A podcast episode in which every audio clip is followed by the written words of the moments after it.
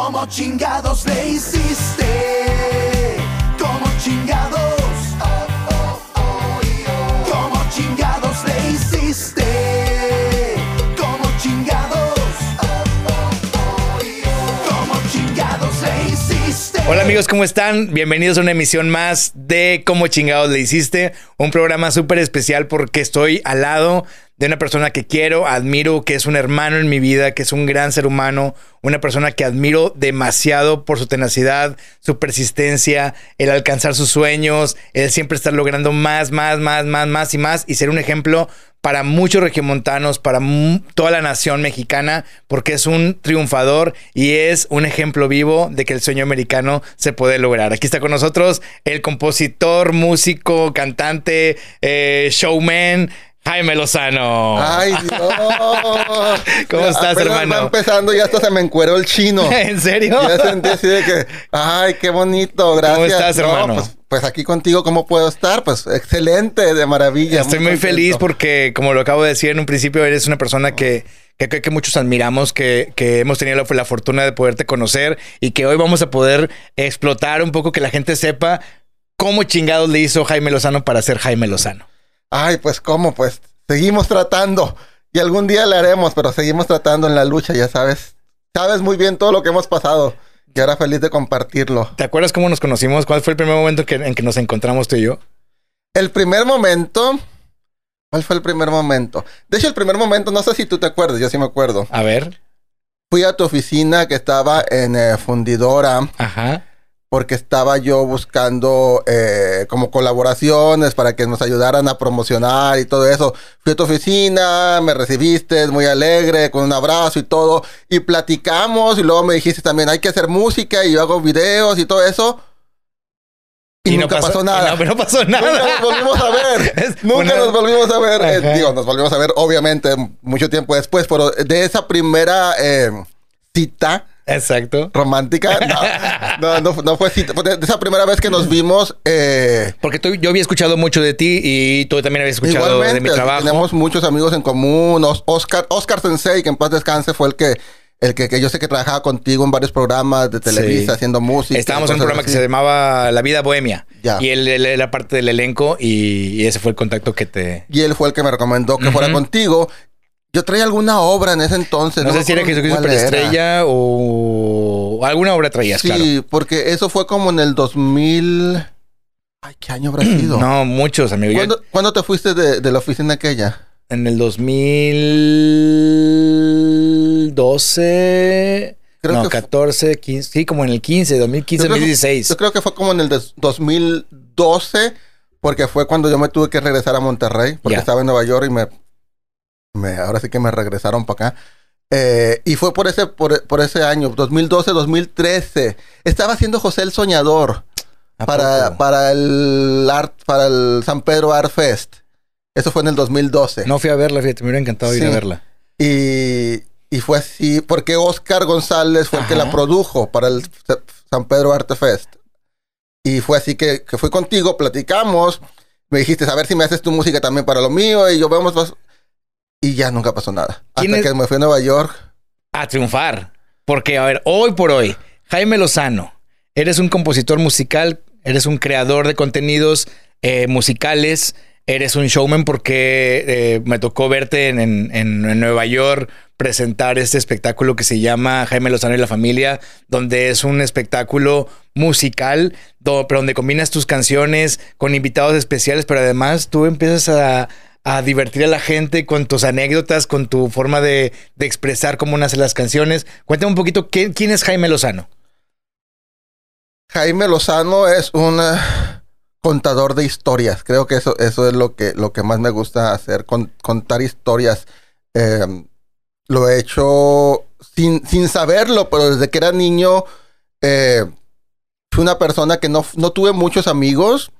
Eh, tenía, eran muy, muy contados y sufrí bullying en una escuela porque yo venía de una familia muy modesta y por alguna razón me ayudaron y me dieron una beca en una escuela privada. Entonces ahí había un conflicto entre la quién era yo de, de, de familia muy modesta, muy pobre, estando en una escuela privada con gente de mucho dinero y ya ven los niños como somos a veces muy pues, pues muy inconscientes, ¿no? Y, y, pues solemos lastimar con las palabras y todo eso. Entonces, toda mi infancia viví y, y mi adolescencia viví prácticamente eh, sin muchos amigos. Y nunca me gustó la escuela. Y lo que hacía yo es que me salía de la escuela. En, en la primaria me salía porque me decía yo que me dolía la panza para que fueran por mí, e iban por mí. Desde la primaria no me gustaba la escuela. Y en la secundaria, me acuerdo que la escuela, que era, si le puedo decir, el, el Sí, regio, está aquí a unas cuadras, de hecho, Ajá. el regio Chapevera. Entraba yo en la secundaria por una puerta, me dejaba mi mamá y yo me salía por otra puerta Para no entrar a clases. para no entrar a clases. Y lo que ellos no me creían, bueno, mi familia sí me creyó, pero al principio no, no, no lo podían concebir, Ajá. es que me iba yo a una plaza a leer libros. A eso me salía.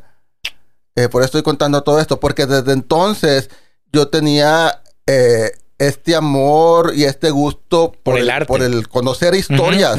A pesar que nunca tuve un, un- entrenamiento o una educación formal durante mi infancia, de mi familia nadie absolutamente Porque podemos hacer una situación aquí de que, de que tú vienes de un, se puede decir aquí en Monterrey como, como de un pueblito lejano que se llamaba eh, Las Alazanas. Mi mamá, exactamente. mamá viene mi de ahí? mamá nació- mi mamá, de hecho, nació en Saltillo, pero toda la familia de mi mamá, sus hermanos y su papá, su mamá son de San Antonio de las Alazanas.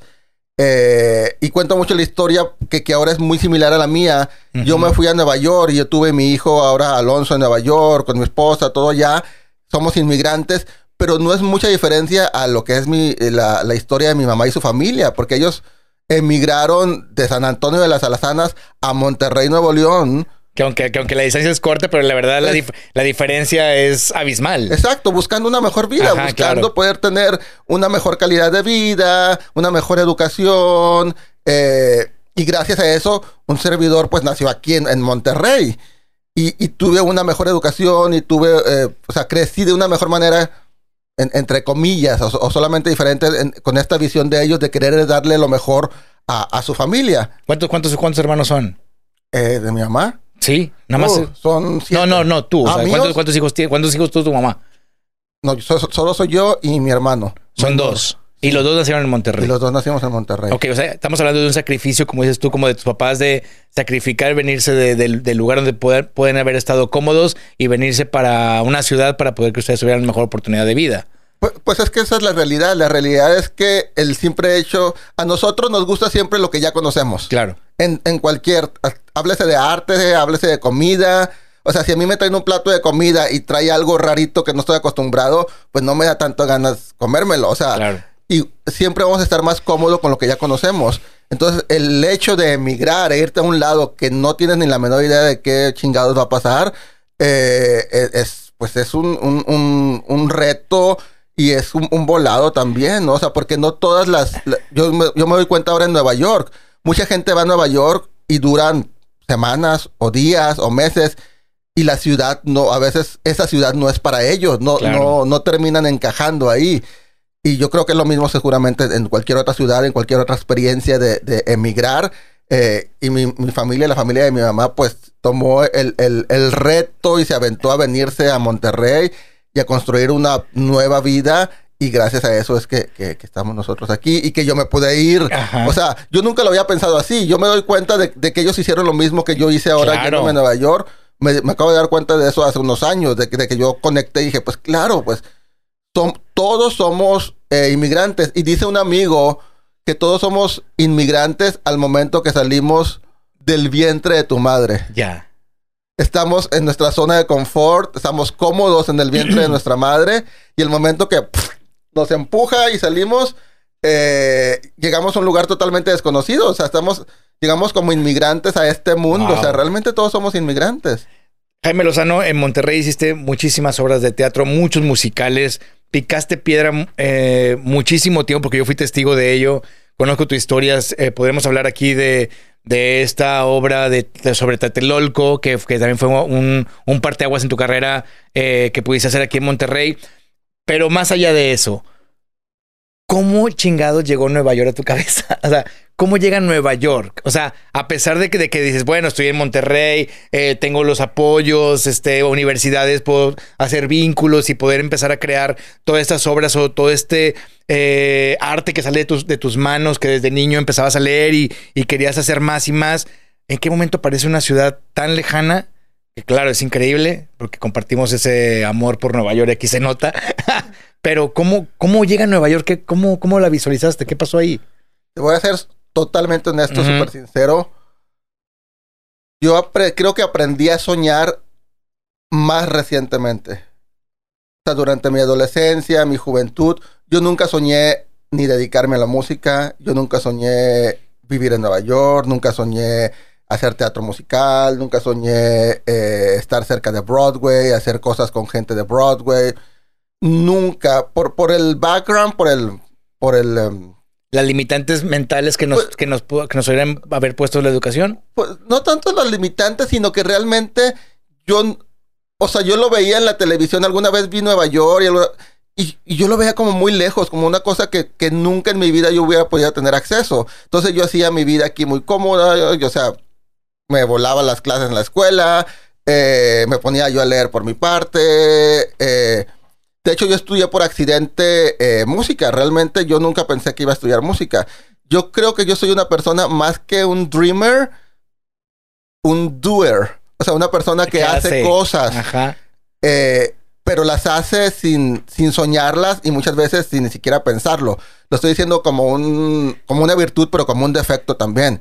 Si a mí me dicen, vamos ahorita no sé dónde, yo digo, sí, vamos, o, o hagamos esto, sí, vamos a hacerlo. Y no tengo ni la menor idea de cómo lo voy a hacer. Y así he tenido muchos trabajos en mi vida. Entonces yo creo que mis decisiones, sin haber soñado el destino final, una decisión Te me ha llevado a la otra. Ha sido como una cadena de decisiones que me ha llevado hasta donde estoy ahorita. Eh, ahora, o sea, ya más recientemente sí te puedo decir, bueno, claro que sueño ahora con Broadway, sueño con, con que millones de gente... No, no, pero aparte ya lo música. tocas, ya lo tocas. Ya, ya has sido parte, ya has aparecido en el. Ay, se me fue el nombre, perdón. El- en el Playbill de que es como eh, la empresa de Broadway donde anuncian muchísimas cosas y también son los programas de mano que se entregan en todos los musicales de Broadway. Ya apareciste ahí, ya han salido videos tuyos ahí, ya han hablado de ti. Has, has tocado y cantado en el Lincoln Center. O sea, ya ha habido muchas cosas que has tocado. La magia de Nueva York eh, por tu talento, pero ¿cómo llegas a Nueva York? Que nunca me imaginé estar Y ahí. que nunca te o imaginas sea, estar yo ahí. ahorita veo hacia atrás O sea, ve todo lo que ya has logrado Sí. hoy, pero ¿cómo llegas ahí? Pienso en, en el niño ese de, de bul- bulleado de 6, 7, 8, 9, 10, 11, 12 años y no puedo creer que ese mismo niño está en uno de los escenarios más importantes del mundo, en el Lincoln Center, dirigiendo músicos y dirigiendo todos los cantantes de Broadway maravillosos, con en el público a Lin Manuel Miranda y con el público a gente súper importante. O sea, son cosas que yo veo atrás y que nunca me, me, me imaginé ni soñé. Eh, si, si un consejo, si algo puedo darme cuenta que es lo que ha resultado, es que más que creer en, los, en las metas, creo mucho en, eh, en el camino. Ujú. Me gusta caminar, me gusta tomar decisiones e ir todo ese camino sin saber necesariamente a dónde va a llegar. También dicen, de hecho hay un musical que tiene un- un- un- la letra, un musical de Stephen Sondheim que dice, eh, lo que escogiste puede no haber sido lo correcto, pero el haberlo escogido, o sea, el haber tenido la oportunidad de poder escoger, ya lo hace correcto. O sea, hay gente que no tiene ni siquiera la oportunidad de poder decidir. Entonces, el que tú decidas algo, aunque al final de cuentas haya sido un error o no haya resultado como tú hubieras querido, el simple hecho de que ya puedes decidir ya es algo bueno para ti. Entonces yo creo que eso ha sido lo, lo que me ha, eh, ha sido como mi efecto dominó de una decisión tras la otra. Yo iba a estudiar criminología, presenté el No, examen, me digas eso. me aceptaron. Ajá. Y el día que me iba a inscribir decidí esperarme y dije, no, no quiero criminología. Y un año más tarde me fui a escribir a la Facultad de Música, Ya. sin haber estudiado Y música pero, pero, pero, ¿qué- pero. ¿qué- qué- qué te- qué ¿cuál fue la chispa? ¿O qué dijiste? Voy a música, de criminología a música. O sea, ¿cómo fue ese...? Fue el, el- el primer acercamiento que tuve form- informal, formal con la música fue en un coro de una iglesia, en la iglesia San Jorge, en Las Puentes, eh, que tú conoces muy bien Sí, esa sí, área claro. por ahí. Eh, y fue así que empecé a, a- a tocar guitarra y a cantar un poquito. Y gracias a eso, gracias a esa semillita que me plantó el empezar en, en la iglesia, es que decidí no entrar a criminología y me voy a, a- Ah, la facultad de a, la Facultad de Música a inscribir. Pero, como muchos saben, el- la mayoría de la gente que se dedica a la música o que toca instrumentos, pues son, empiezan tocando el piano desde que tenían cuatro o cinco años. Ahora mi hijo eh, en Nueva York empieza a tomar clases, ya tiene como tres, cuatro meses tomando clases de piano y tiene cinco años. Y de ballet y, Y de- le estoy tratando de, de dar el abanico de posibilidades. ese abanico que aparte le gusta. O sea, él dice sí, que sí. Él, él dijo, sí, sí quiero esas clases. Si hubiera dicho que no, No, pero además déjenme decirles que obviamente eh, Alonso tiene sangre artística del, por, por así completita las venas porque viene obviamente de dos grandes artistas porque tu mujer es una increíble cantante, una también una mujer que viene de una descendencia que la van a conocer también aquí en Cómo chingados le hiciste, que es eh, Florencia Cuenca. Y ella también, pues imagínense, Jaime Lozano, Florencia Cuenca se unen. Eh, Florencia Cuenca es hija de un ícono de la comedia de mexicana que es el señor, un polivoz. Enrique Cuenca. Enrique sí. Cuenca. Entonces, imagínense toda esta descendencia que, que trae de sangre unida contigo. Alonso va a ser un. No- no Alonso tenía- lo voy a ver en un escenario de Broadway, pero en dos patadas. No tenía ni para dónde hacerse Alonso. Sí, aunque sí, no sí. quisiera, le tocó. Porque de chiquito, ca- o sea, te sigue, can- canta él y toca el y piano y baila. y- Ya, y todo. Le, le- le encanta. Y además, eh, siempre está con nosotros para todos lados. Ahorita ahí está afuera con, con- con su mamá. Cuando tenemos ensayos, está en los ensayos. Cuando tenemos conciertos, está en los conciertos. Esto es por, por decisión y por necesidad también. O sea, porque a veces no hay el dinero para, Para- pagarle a una niñera que se quede con él, bla, bla. Entonces, pues, también hemos decidido que, que esa es su educación. Así creció su mamá, Florencia. A los tres años ella ya estaba eh, haciendo sketches con su papá cómicos en, en- en teatros así de en grandísimos en palenques y hasta en estadios y plazas de toros, imagínense, ante miles de personas. Entonces su mamá empezó con, con- con eso desde muy muy niña. Eh, y, y- y yo soy la otra parte, yo nunca tuve eso. Entonces gracias a, a esto de la escuela, de, de la iglesia, perdón, es que decido estudiar música.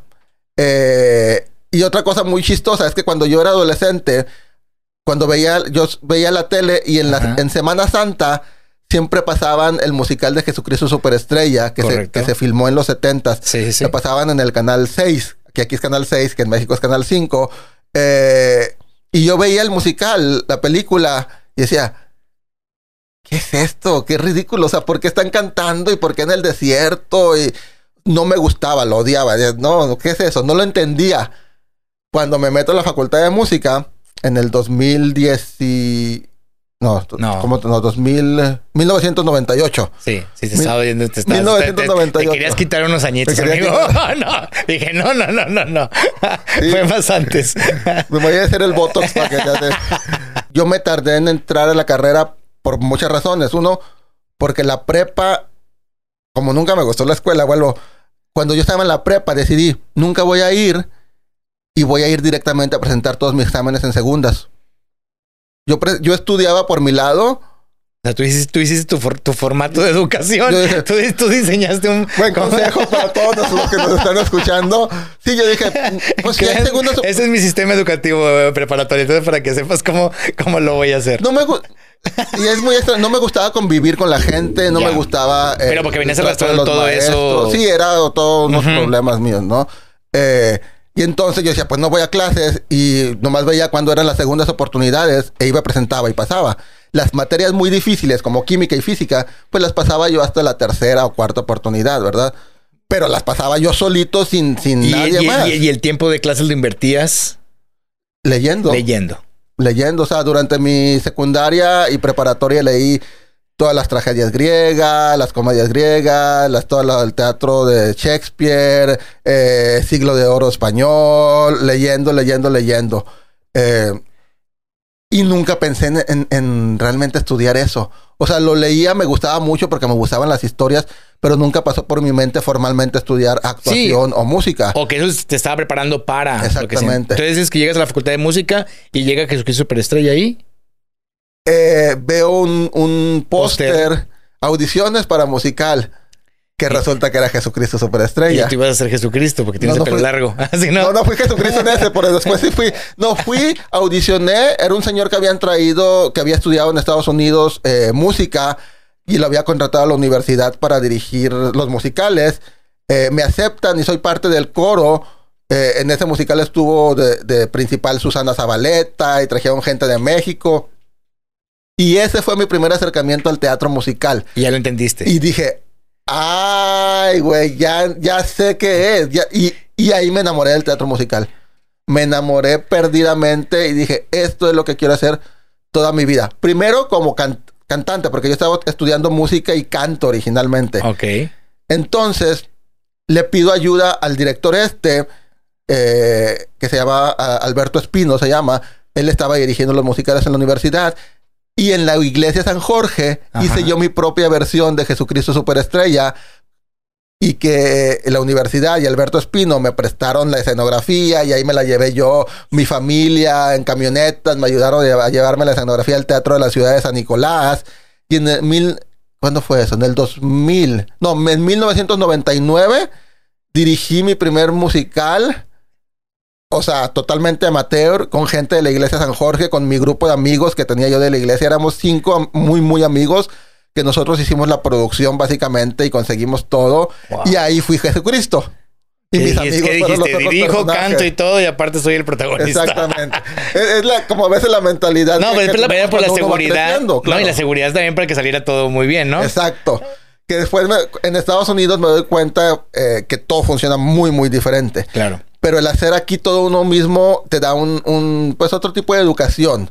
Eh, entonces sí, hice Jesucristo Superestrella, fui Jesucristo, eso fue en el 1999. Y por ahí del 2000, 2001 me doy cuenta que lo que quiero hacer no es estar en el escenario, sino realmente escribir las historias.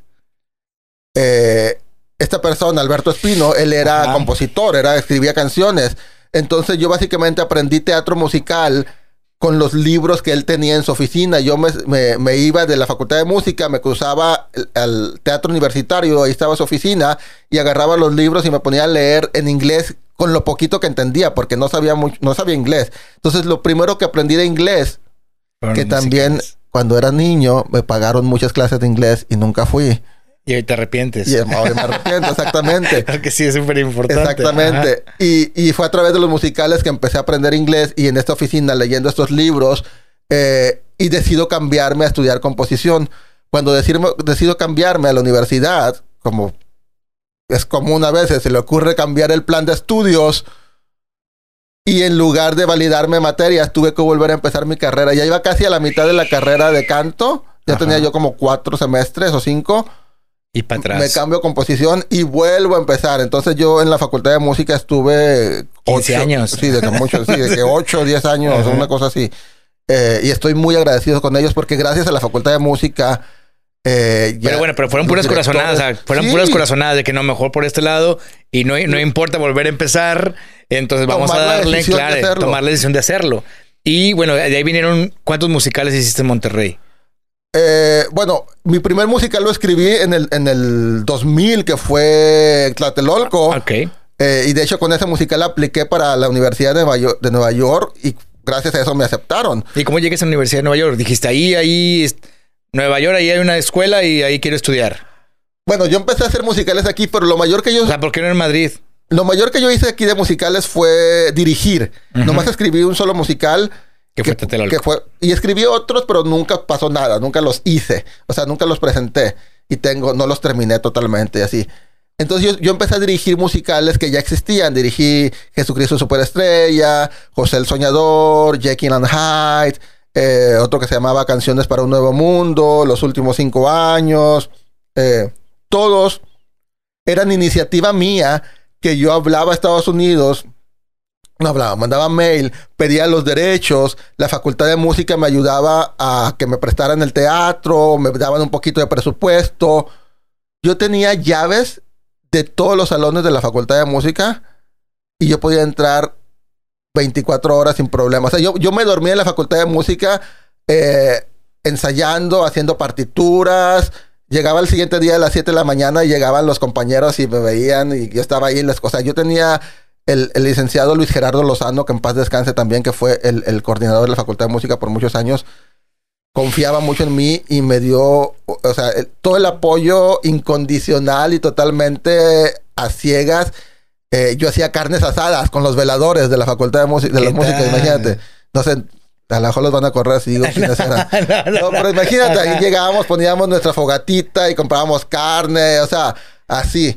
Entonces yo estoy muy agradecido con la Facultad de Música por, por, Por esas libertades y- por- ese apoyo que te dieron que para... ahí.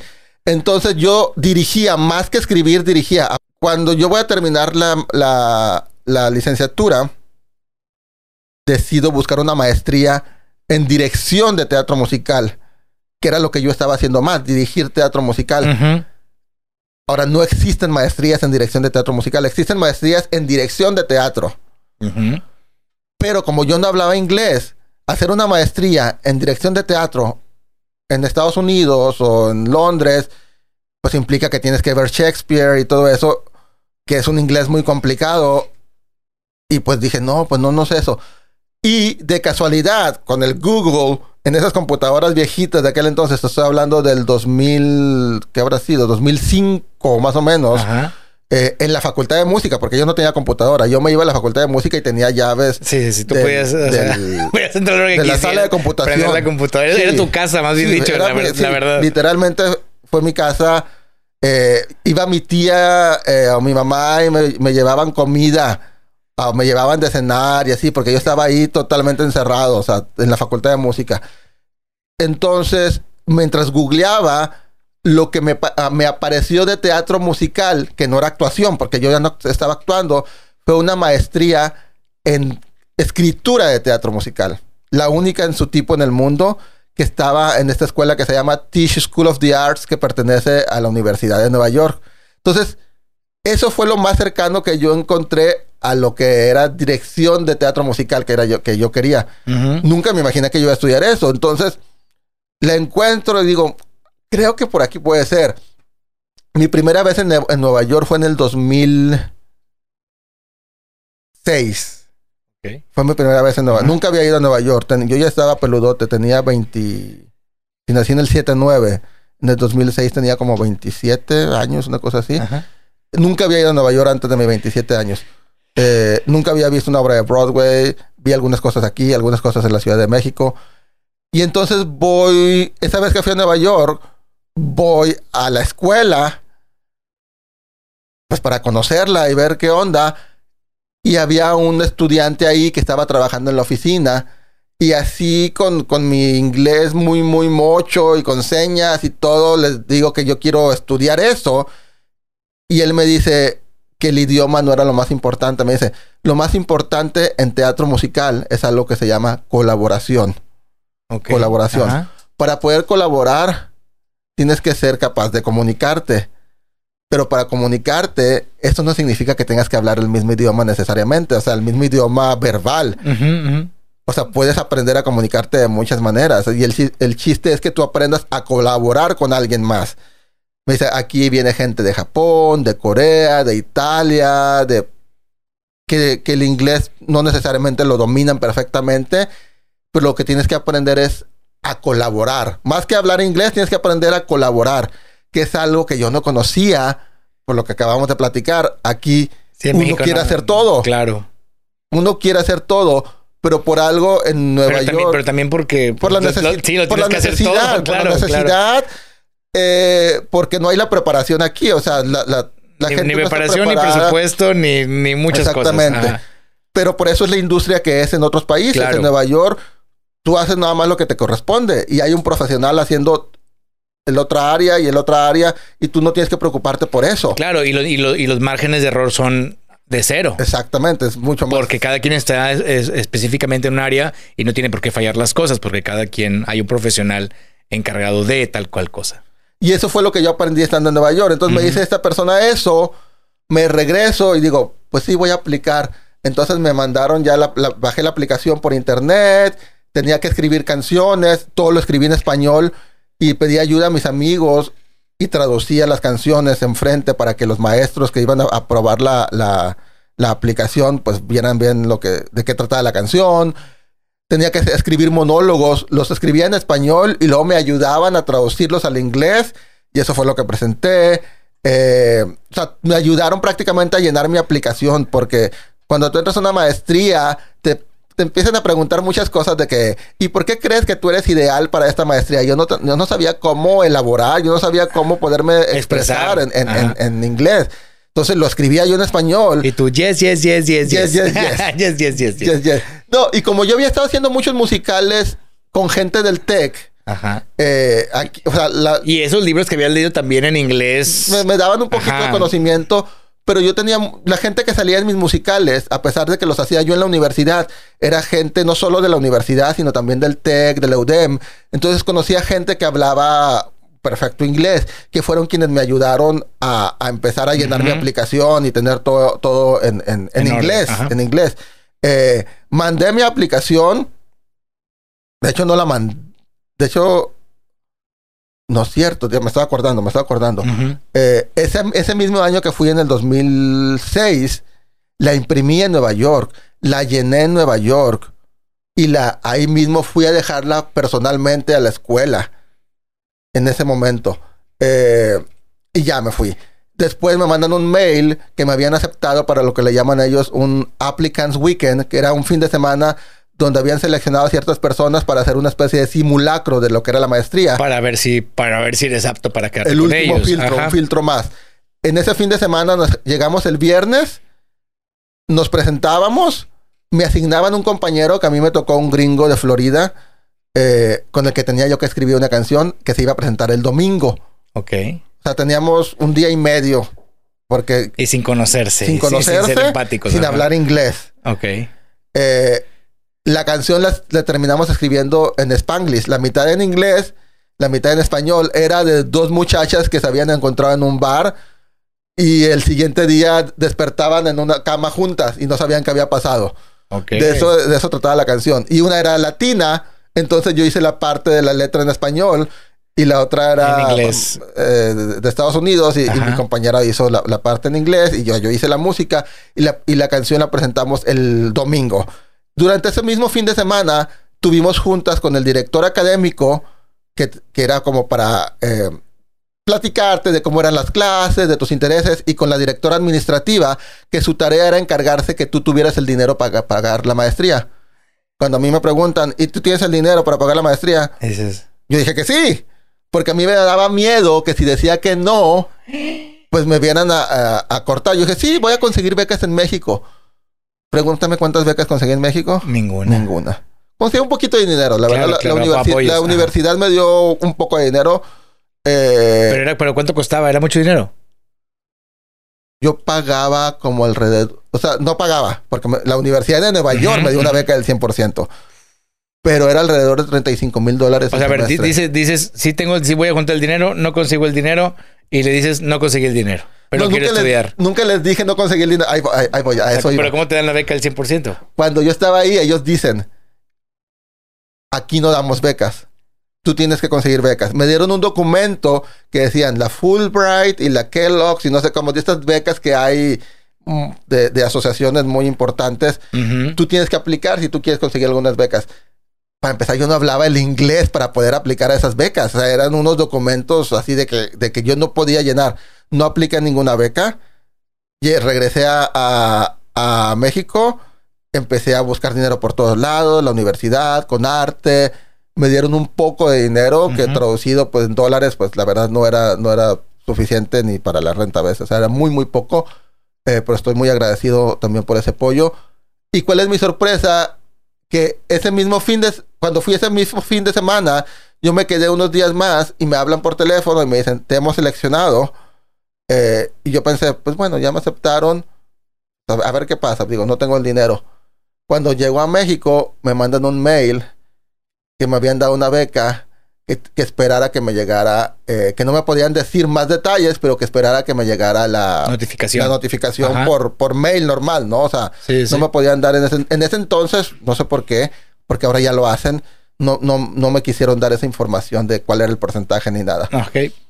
Eso fue el 2000, todavía el 2006. Ujú. Me llega la carta Me acuerdo que yo la abro en el segundo piso de, de la casa, de la casa donde, de, de mis abuelos, con mis tías, y decía, le hemos dado una beca del, del 100% para cursar la maestría. Pero entonces fue un milagro. Fue algo que yo, pues yo no, sí que no me esperaba y que tampoco sabía que era posible. O sea, yo no sabía que ellos iban a dar becas, porque ellos habían dicho muy claramente, nosotros no damos becas, tú tienes que encargarte de eso.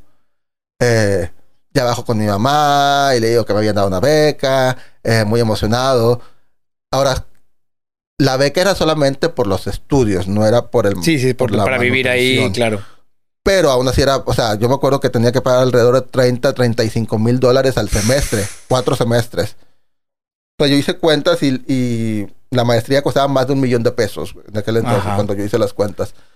Eh, le digo a mi mamá y mi mamá me dice, ¿y te quieres ir? Le digo, pues sí, me dice, literalmente así me dice, pues tenga que hacer lo que tenga que hacer y aún tenga que morirme, eh, te vas a ir y vas a estudiar eso. Mi mamá fallece cuando yo me voy para allá.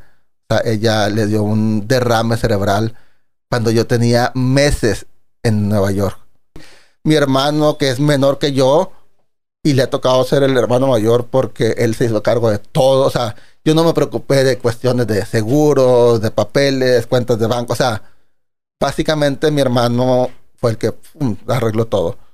Eh, Pero eso es, es- pero todo esto que me cuentas, a final de cuentas, también te formó un coraje para, para, para perseguir el sueño, porque te hubieras regresado y te hubieras quedado aquí mejor y, y ya no hubieras regresado por ese sueño. Claro, que fue siempre una posibilidad. O sea, en el momento que yo estaba aquí, o sea, por supuesto que pensé quedarme. O sea, con una hija acá. y- exacto, exacto, exacto. Y que luego te voy a ser sincero, después me pasó, ahori- ahorita igual y llegamos a eso, si nos alcanza el tiempo del podcast. Sí. Pero bueno, entonces ya me regreso. eh, yo estoy muy agradecido con la vida porque la vida me ha dado tantas cosas. Regreso yo a Nueva York. Yo, yo solía trabajar en, en la oficina de, de- De la escuela. no para pagar la beca. Ellos me pagaban por trabajar ahí. Ok, para, para tener un sueldito Aparte me daban un extra, sueldo ajá. extra. Era una de las cosas, las- una de las cosas que más me molesta hacer todavía hasta la fecha es hablar por teléfono en inglés. Ya. No entiendo. Muchas veces les digo, mándenme un mail. man- Entonces yo tenía que trabajar en la oficina, contestaba el teléfono, tenía mi computadora ahí y estaba yo googleando al mismo tiempo para... Me decía, soy Alejandro Pujol. Y yo tenía que buscar Alejandro Puyol. ¿Quién es Alejandro Puyol? Y ya sabía, ah, entonces ya sabía yo quién estaba hablando y ya podía como que hacer sentido más o menos de lo que me decía. ajá. Entonces, eh, cuando regreso, que fallece mi mamá, una de las cosas que me dice la, es- la, la- la directora de la escuela, eh, Ten, me dan un cheque. Me inventaron cierto número de horas de que yo había trabajado para darme dinero. O sea, sin haber, sí, así tal cual. Te vamos a dar un cheque de tanto, nomás tienes que firmar aquí que trabajaste, no sé, 80 horas, no, no recuerdo. Y me, o sea, es el tipo como de milagros y de bendiciones que te llegan así. Qué cañón. Pues ya, ya, van, ya, van, ya van dos bien, bien, bien fuertes, bien grandes que, que no los compartes, que no, que no los conocía y que a final de cuentas esos destellos o esas chispas son las que te llevan a lograr por los sueños realmente y que dices, voy por buen camino, o sea, no, no estoy mal en lo que estoy haciendo. ¿Cómo llega Children of Salt? Que, esa, que es esta parte donde creo que se empieza a consolidar, porque fue hace seis años, eh, seis años, siete años. Ajá, fue 2016. 2016. Eh, pero viene esta consolidación, creo que profesional, creo que es el momento de cuando eh, el mundo te empieza a reconocer ya enteramente todo el sacrificio por años, porque si algo te, te valoro tanto es el irte a una ciudad que no conoces, el irte a pesar de las adversidades, como lo acabas de contar de tu mamá, el ir y, y a veces con una mano delante otra atrás sin dinero y con- que parezcan ese tipo de milagros. Y además en una ciudad tan complicada y tan difícil, las personas que ya conocen Nueva York saben que es una, una ciudad muy difícil, tanto por la gente como la misma energía de la, de la ciudad. Y tú hoy tienes una green card, o sea, hoy todos esos esfuerzos, toda esa tenacidad, todos esos sacrificios tan grandes que sé que los has hecho, hoy tienen resultados. Pero antes de, llegar- a eso, es Children of Sal, el primer musical hecho por regiomontanos que se presentó en el New York Musical Festival del 2016. Children of Salt fue mi tesis de NYU. O sea, cuando yo me gradué de mi maestría, mi tesis o mi examen final era escribir un musical completo que la Universidad de Nueva York contrataba, contrataba actores, director musical, director, y se hacía lo que llaman ellos un reading, que es los actores con Ajá, atriles ajá. leyendo y cantando las canciones. Eh, esa fue mi tesis en el 2009. Yo en el 2008, que me dicen, tienes la posibilidad de hacer, tienes que escribir un musical. Yo había dos opciones, hacer un musical original, en el cual yo escribo todo, o hacer una adaptación. La mayoría de los musicales en, te- en Broadway son adaptaciones. ¿Por qué? Porque alguien ya probó la historia y por eso es que llegan tantas películas o tantos libros eh, que se hacen musicales. Porque los productores quieren hacer cosas que ya saben que funcionan de alguna manera. Como la que acabo de ver de Back to the Future, el musical. Exactamente, sí. Sí, sí, sí. Y ahora viene la historia interminable, o sea, la historia sin fin, el musical, o sea, como que sí, Es pues, eso, las, lo- las están basadas. Las ya. gentes dicen, pues ya, ya tenemos algo más concreto y más seguro. No Ajá. vamos a crear desde cero. Entonces, mucho del teatro, de la industria del teatro profesional, se basa en adaptaciones. Y a mí en, en NYU me dijeron, ¿tienes la posibilidad de hacer un original o una adaptación? De hecho, yo presenté una propuesta para los dos. El original, de hecho, era un musical que era basado en mi historia con mi hija, de algún modo. Eh, y en la adaptación, yo me acordé que en el 2000, si no me equivoco, en el 1999, 2000, había visto yo una obra de Hernán Galindo en el Centro de las Artes que se llamaba. Los Niños de Sal. Y que me había impresionado, o sea, la, la poética y la manera que se contaba la historia, de las memorias. Sin conocer a Hernán, creo yo que tenía un mail, porque me llegaban mails de Ajá. Conarte o cosas así. Y ahí estaba Y en él. una de esas estaba el mail de Hernán Galindo y le escribí, oye, eh, soy de Monterrey, estoy en Nueva York en una maestría, bla, bla, bla. eh, quiero pedirte tu permiso para poder escribir un musical basado en tu obra. Y. Hernán, con el corazón y los brazos abiertos, dijo que sí en el primer momento. O sea, inmediatamente, claro que sí, lo que necesites, me mandó el libreto en español, él ya lo había presentado en inglés en, en un programa del Lincoln Center, me mandó el libreto en inglés. Y ahí colaboraste con Lauren, o sea, fue el trabajo de tesis en conjunto. Lauren, lo que hizo Lauren Epstenhar era mi compañera en NYU, que nos habían todo la el segundo año de la maestría. eh, Es, esto, es esta, Fue- esta, esta fórmula de, de compaginar, de, de hacer equipo con alguien más. Durante el primer año nos, nos mezclaban. Cada semana yo Ya. tenía un compañero diferente y teníamos una tarea diferente. Ok. Y el segundo año Ya vas- con alguien específico. ya era solamente una persona. Y escribimos todo el musical. Y en el, el 5 de mayo del 2009, 5 de mayo, que celebran los gringos, Sí. fue la- el reading de Children of Salt en la Universidad de Nueva York, que fue Hernán Galindo con Raúl, fue mi familia, fue mi hija. eh, y ahí se presentó por primera vez eh, Children of Salt como musical. Quedamos todos muy contentos. ¿2000 qué? 2009. 9, 10, 11, 12, 13, 14, 15, 16. Imagínate. Ocho años después, con tus contactos, digo, sigues en Nueva York, estás ahí, un- ahí sigues. ¿Qué hiciste todo ese tiempo, esos ocho No, años? De hecho, eh, en el 2011, acuérdate que nos conocimos en el Ah, sí, 2012. te, te vienes a Monterrey un tiempo. Yo aplico en el, me gradúo en el 2009, empiezo a trabajar allá y hacer mis contactos, como dices, tratar de, de- de empujar este musical de Children of Salt. Empiezo a aplicar para mi visa de artista, me recomiendan un abogado, uh, empezamos a hacer, a hacer todos los papeles, pues resulta que mi abogado era un scam, era, no era de verdad, me roba mi dinero, no me niegan mi visa de artista al mismo tiempo que estaba yo aplicando, me vine a Monterrey porque mi hermano se casó en noviembre del 2000, creo que era 2011. Ajá, se casa mi ajá. hermano. Entonces vengo a su boda, estoy en su boda, bailando y todo, muy padre. Cuando me quiero regresar a Nueva York, yo ya sabía que me habían negado la visa de artista, pues tenía mi visa de turista. Dije, pues me voy a ir como turista, como mucha gente se va. Llego ya, tenía mi vuelo y todo. Yo tenía Ajá. mi vuelo como quiera. Ajá. Llego al, al, A aduana, a, digo, no, a- a al- donde migración, migración. No, antes, a, a recoger mi boleto. Ajá. A recoger mi boleto. Ya, claro que sí, su boleto. Su nombre es Jaime Lozano. Ah, sí, claro, sí, aquí está. Eh, ¿Me pueden eh, su visa, por favor? Su pasaporte, su visa. Ya enseño mi pasaporte y su visa. Su visa, su visa. Mi visa, mi tarjeta de visa de turista se me había perdido. ¿Cuándo? No sé. No pude regresar a Nueva York ni como turista. Y como se me había perdido, era todo un show de ir al. Ministerio Público, levantar un acta para volver a sacar otra visa de turista, ¿Cuánto que te la cita. Pues me terminé quedando del 2012 hasta el 2015 en México. En Monterrey un par de años. Empecé a hacer dos, tres cosas. Después Qué fue cuando hice José el Soñador, que te conocí. Luego conozco a Florencia en una boda aquí en Monterrey que vino ella, eh, que no nos hablamos, solo la vi, me enamoré perdidamente, le mandé un mensaje de Facebook, la, me aceptó. Ella ya me conocía porque, eh, pues porque nos dedicamos a lo mismo. Y, y- amigos y- porque mí. también eras maestro de canto. Exacto. Entonces, eh, pues le empiezo a, a cortejar. Me dice que no, que no, que no, que no, que no, que no, que no, que no. Al por final mucho te dice que sí. Me mudo a la Ciudad de México, de Monterrey. Ajá. Me voy a la Ciudad de México en el 2014 Ajá. y, y finalmente me dice que sí. Comparten, comparten el sueño de Nueva York.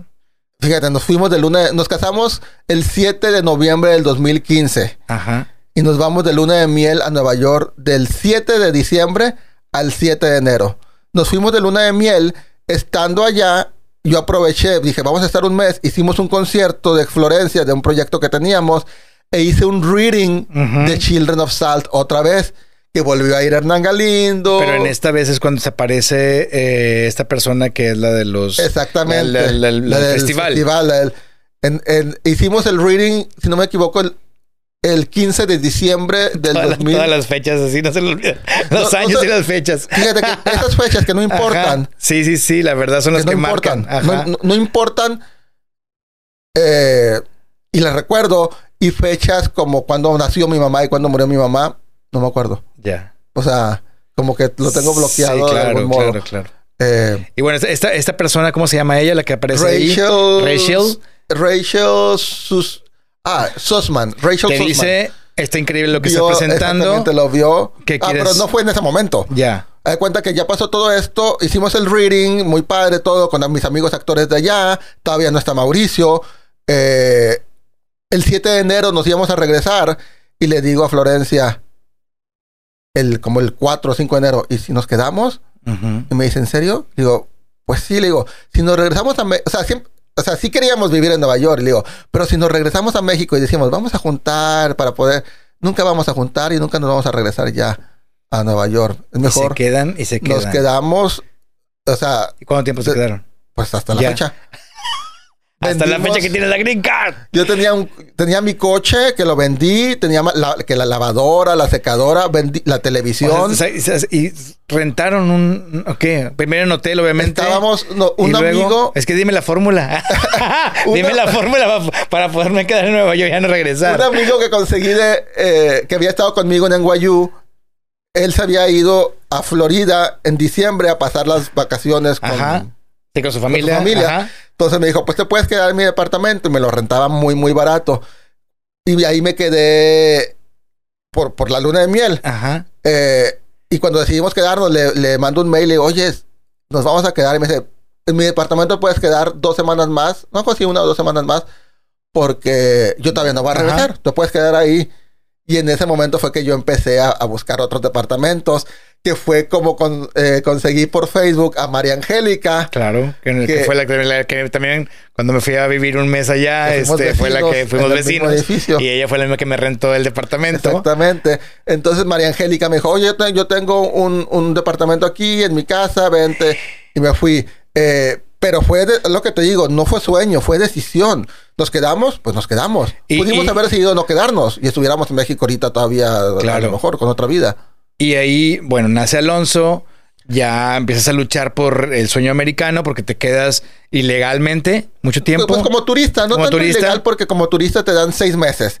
y luego venías a entonces, México y lo regresabas. Nos damos, no, nos damos cuenta que estamos embarazados en el, en como en febrero, marzo. Pues yo todavía te veo medio gordo. Ah, te creas. no es cierto. Pues estos son perritos, Sí. tengo perritos. Eh, como en febrero, marzo del 2016. eh, y esa fue otra duda. O sea, ahora nos, nos seguimos quedando o Claro. regresamos. Pues no, chingue su madre, nos, nos quedamos. Qué chingón. Decidimos quedarnos a las semanas de que nos enteramos que estábamos embarazados. Me contacta la del New York Musical Festival. Me dice, oye, me acuerdo mucho de tu musical, Children of Salt. Eh, ¿Qué necesitas? Vamos, a hacerlo. Vamos a, vamos a comer. Me invitó a comer a un lugar ahí enfrente del, del Bryant Park. Eh, y se cierra. y ahí donde me dice, oye, quiero que estés aquí, eh, quiere que esté Children of Sal como parte del festival. Salgo del- de, la junta y luego, luego le hablo a Hernán, le hablo a, a Jorge de la Garza, que estoy muy agradecido con él, que fue el productor del reading Ajá. que hicimos en diciembre y luego del festival. Eh, y, y ya, todo empieza Pero a ya, pasar. pero te, pero pero te puedes quedar más meses de los que Eh, decía. empecé a aplicar. Cuando sucede todo esto y que decidimos quedarnos, gracias al festival, ra- gracias a Rachel Sussman, conozco el que es ahora uno de mis eh, abogados de Entertainment Lawyer, el que es que me ayuda con los contratos. Y él me dice, yo no soy eh, abogado de inmigración, pero conozco gente, déjame te consigo a alguien. Y me consigo una abogada maravillosa en Ohio. En, Not- Estaba enojada con quién. en Ohio estaba él, él estaba en Ohio. No. Eh, un- que vivía en, en, en el estado de Ohio, no, qué ciudad, no sé ni qué Estaba sea. en Ohio. ¿Con quién? Conmigo.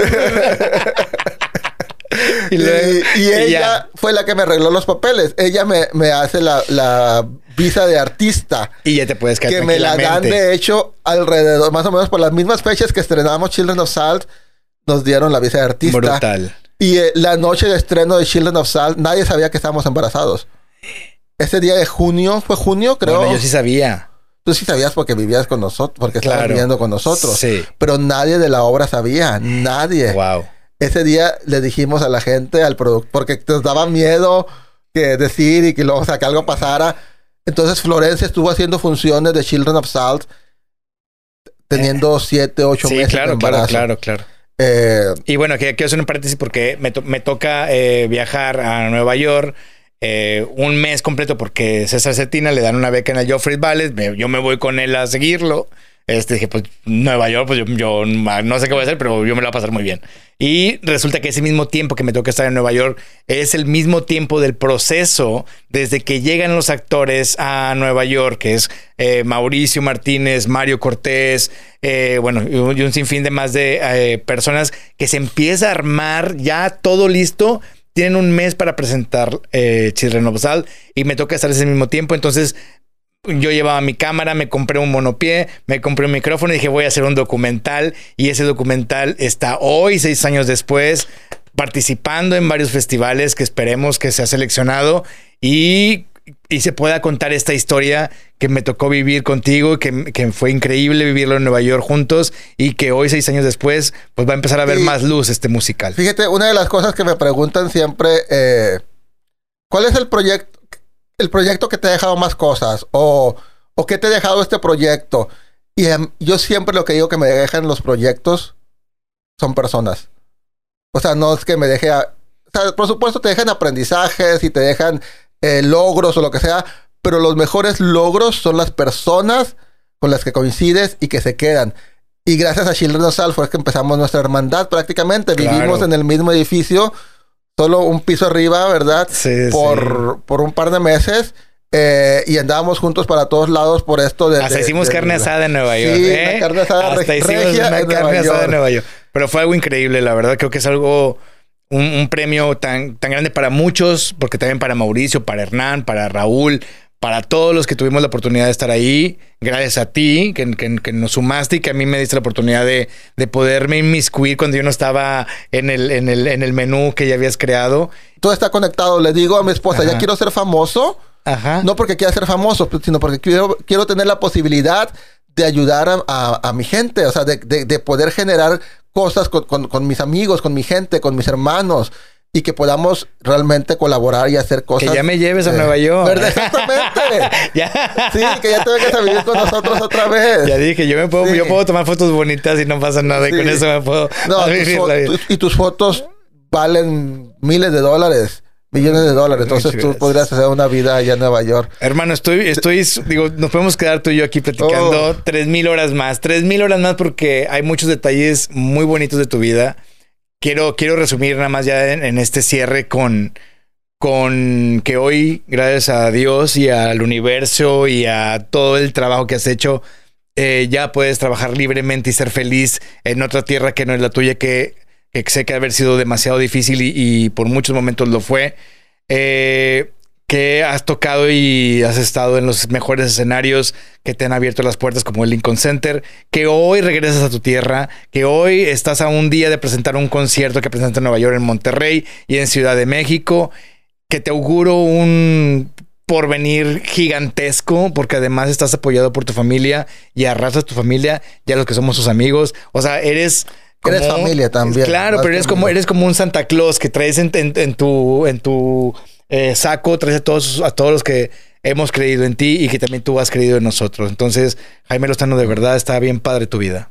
Ay, es padre mi vida gracias a gente como tú. O sea, es la gente la que te, la que hace que todo valga la pena. ¿Se puede lograr el sueño americano? Se puede lograr.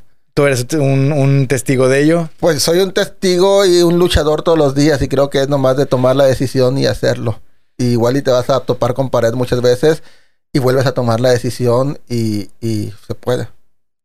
Van a venir muchas cosas bien padres. Amén. Así que no se pierdan eh, lo que vaya a seguir, sigan en sus redes sociales para que vean todo lo musicalmente que hace, todas las maravillas que hace, dónde se presenta la energía y ojalá un día tengan la oportunidad de poder estar en un concierto de él. Eh, porque de verdad es una magia única, es un stand-up, pero también brutal, porque está en su piano. Hasta es- eh, me acuerdo ahorita que relaciono, hasta tipo Elton John te veo. Entonces, no sé, va a venir mucha magia y creo que el- este espectáculo que traes ahorita de la familia va a ser un hitazo. Y pues bueno, estoy muy orgulloso de ser tu hermano, de ser tu amigo, que hayamos compartido muchas cosas juntos y que el destino nos traiga más cosas juntos. Amén. Amén. Muchas gracias. Armando. Amigos, Gracias, Jaime gracias. Lozano estuvo aquí Como Chingados Le Hiciste. Muchas gracias y vienen más episodios muy interesantes. No se los pierdan. Chao.